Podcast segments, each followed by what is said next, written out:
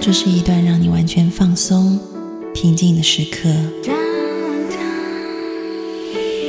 这是一个让你感受温暖、自在的原地。在当下，在这里，你可以真诚的面对自己。我是你的心灵守护者，我是安安老师。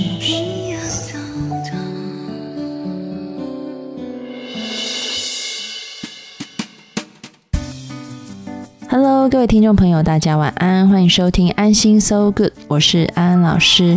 又到了每个周末夜晚和各位听众朋友相聚的时间了。我们的微信公号欢迎大家加入，只要搜寻安心 So Good。A N X I N S O U L G O O D 就可以加入我们的大家庭。我们要邀请今天的嘉宾法兰。Hello，各位听众朋友，晚安，我是法兰。安安老师，最近你怎么会叫我安老师？就是有时候也想要显示一下尊敬，尊敬的安安老师。我想要请问你，发小，发小，对我们是发小。嗯。就是最近啊，上一次我们在节目里唱歌，听众朋友好像很开心哎。对呀，我们现在挑战就是高难度的爱情买卖好了，但是这个要唱的话要等那个小米一起。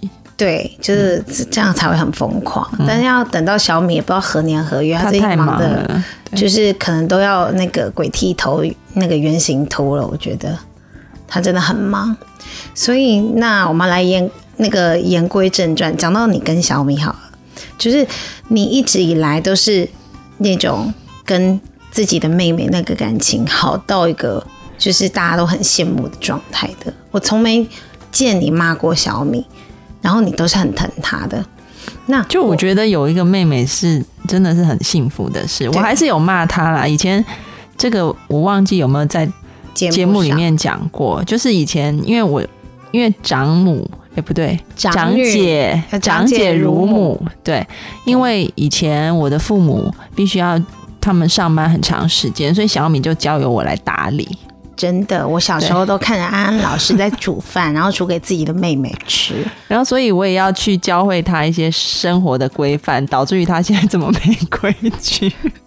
真的，但是没关系，至少小米现在是一个就是很有自己想法，然后又时尚的。就是好青年，就是我记得，当然，因为那时候我还没有学心理学，就不懂怎么教孩子。因为那时候我也就是一个中学生，但是因为我要肩负起那个，我只记得教育妹妹的责任。就是我去你家的时候，然后我就想讲说，哎，你为什么要煮菜？然后你就说你爸妈因为工作太忙，所以没办法煮菜。然后我就看到小米哀怨的坐在旁边，拔着一就是摘菜，就是。就是在把那个空心菜叶的那个那个嫩叶给摘下来，然后他很哀怨，就说为什么他要做这些事情。然后，但我也是有让他吃过各式各样的怪菜啊，比如说我可能心血来潮觉得说，哎，家里很多莲雾，莲雾那个内地不叫莲雾，就是类似像台湾的黑珍珠，就是一种红色的果实，对，很像婴儿的手。然后还有芒果，我们家那时候水果旺季的时候，爸妈买了很多放在冰箱。然后我就想今天要炒什么，我就把芒果跟莲雾加肉炒在一起。然后小米吃一口就是好难吃，但我说我就只做这个，你就勉强吃一下吧。我还记得小米吃过狗食，就是狗干粮，就是拿来当饼干，就是那个不是我给他吃的哦。对，但是他就是一个很实验心态的去吃了那个东西，而且还是跟邻居的小孩一起吃。那那时候小米大概幼稚园，然后我就中学。其实他吃了狗食，告诉我说咸咸的还蛮好吃，我也吓了一大跳。对，他也跟我说那个脱毛的蜜蜡也很好吃。其 实我被这一一对姐妹，就是在那个年代，就是彻彻底底的，就是每次他们讲什么都会把我吓得魂不附体。但是我就觉得他们怎么那么可爱？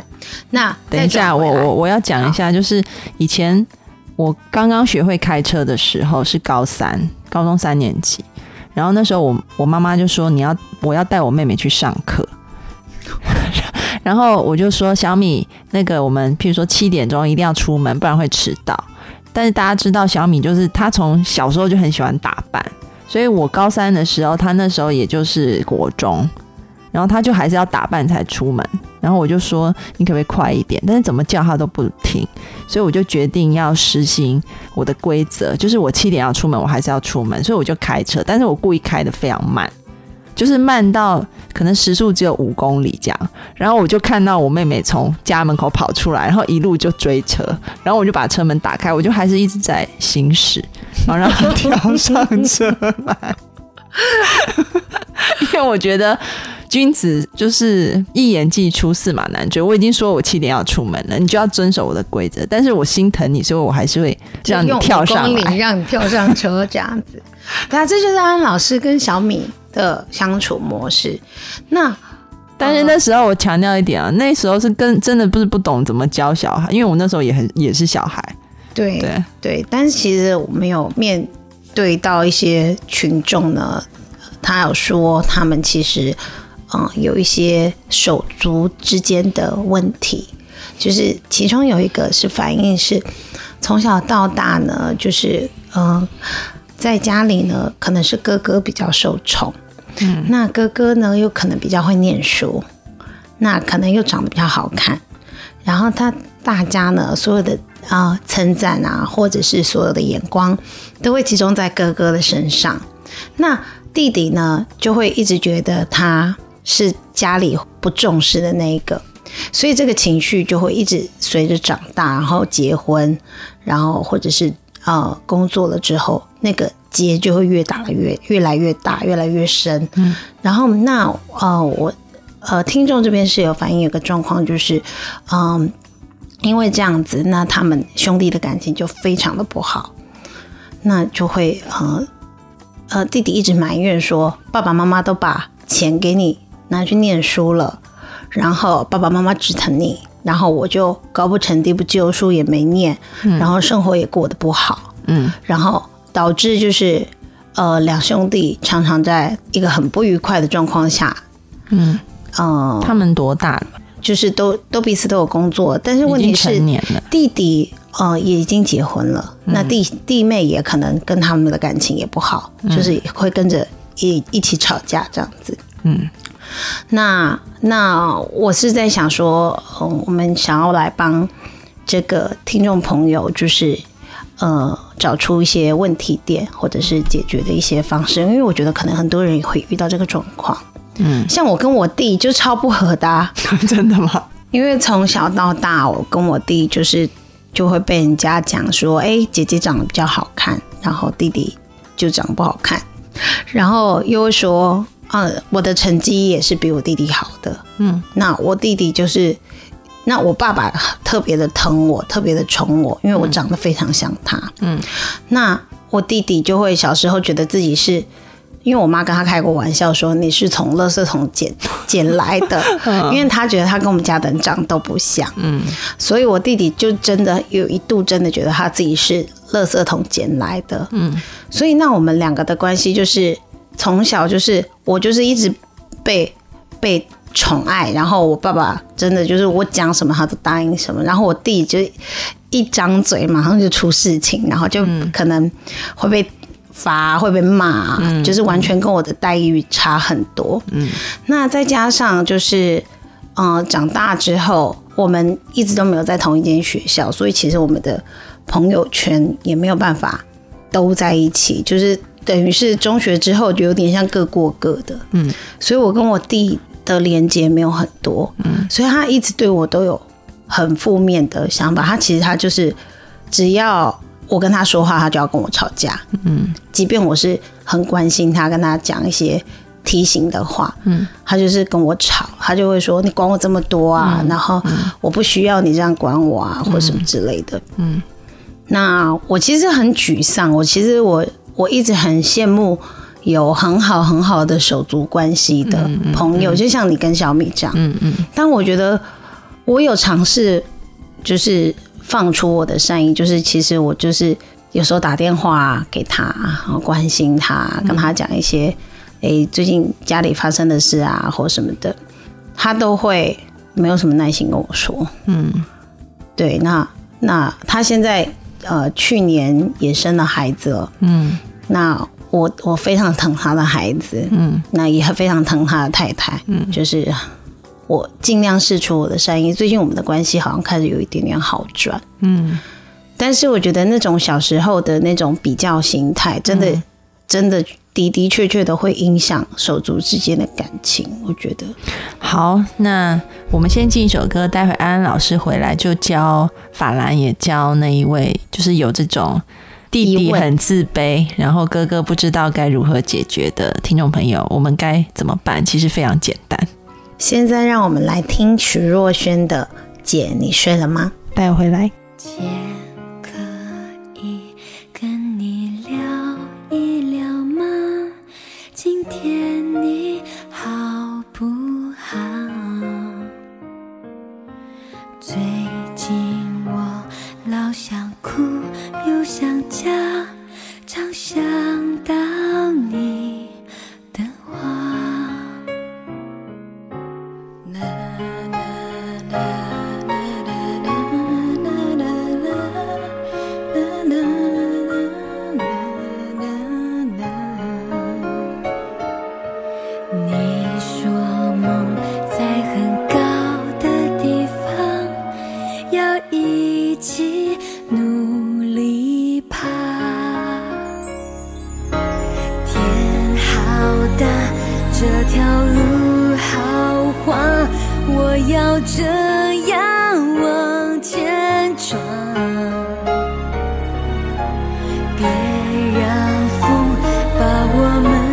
吹散，手拉着手，我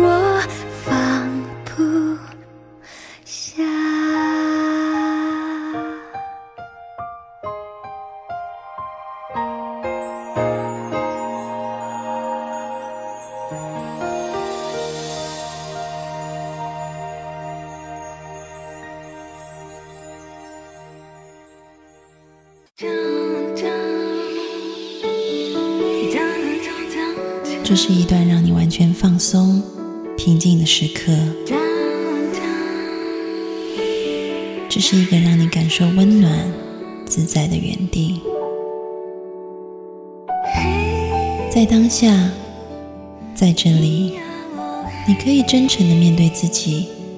我是你的心灵守护者，我是安安老师。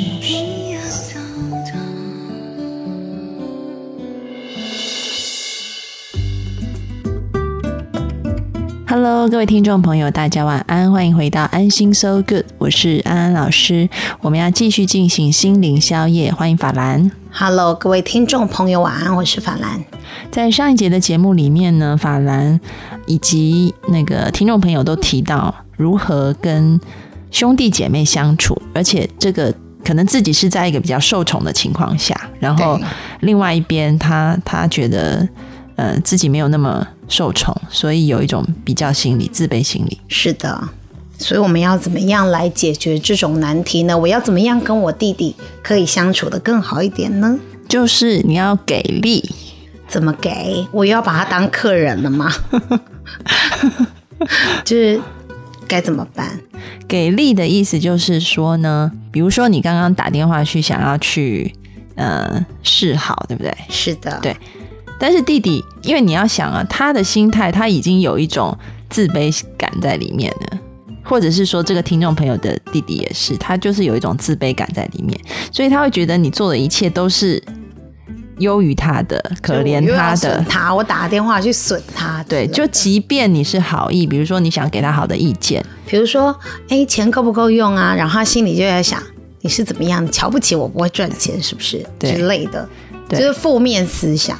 对，所以你要给力。给力的意思就是说，今天我们要托起他，托起他的意思是，我们要让他能够成为一个我们可以倚重的人，我们欣赏的人。好难哦。就像，嗯，为什么我跟小米关系很好？其实安安老师从小功课比较好，所以然后又参加很多课外活动，然后又常常代表学校去做一些比赛比赛，所以通常家族里面也会都比较多的关注是给我的。对，但是这个以前在节目里面安老师就讲过，我会把我会把荣耀给我妹妹。怎么说？就是因为她懒散，所以造就你的 就是如此的积极向上。不是，就是当别人称赞我的时候，我会称赞我妹妹。我怎么说？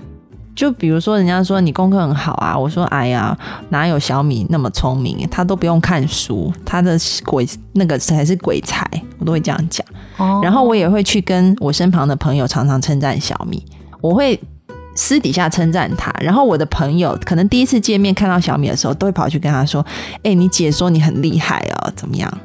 对，所以基本上他会觉得，因为每个人都会有这种被被关注的需求，所以如果说父母没有做到那一部分，我们要去做，这样你可以理解吗？那我要怎么样夸奖我弟弟？比如说你的弟弟也好，或者是听众朋友的弟弟也好，你们可能呃觉得弟弟没有钱啊，所以要给他钱，或者是弟弟自己也说就会跟你要钱，但是你给他钱，事实上是在更加的弱化他，你们的关系、你们的权威性就更加的不平等了。所以那该怎么办呢？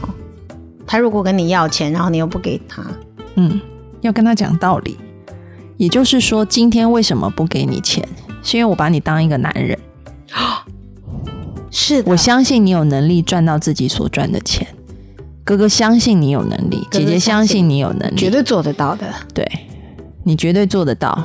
你需要什么其他的资源？成就不止于此。你需要除了钱以外的其他资源，我都可以帮你。就比如说要介绍一些人认识，这些我可以帮你，但是钱我不能给你。为什么？因为今天钱给你，代表我瞧不起你，但我没有，我尊敬你。了解，对，所以这样，但是你真的要打心里觉得他们，你真的要先去找出你觉得他们每个人身上一定都有优点，你要去放大他的优点，然后让你的弟弟有自信起来。好，那我好好想一想，因为其实有点难。不会啊，我觉得因为法兰的弟弟是开那个物理治疗所的，他弟弟是一个很厉害的物理治疗师。然后我觉得他弟弟社交能力也很强，其实有很多部分你都是可以去称赞他，而且你还可以把责任给到他。这个把责任给到对方的意思，就是说他必须自己去负起他生命里面的责任。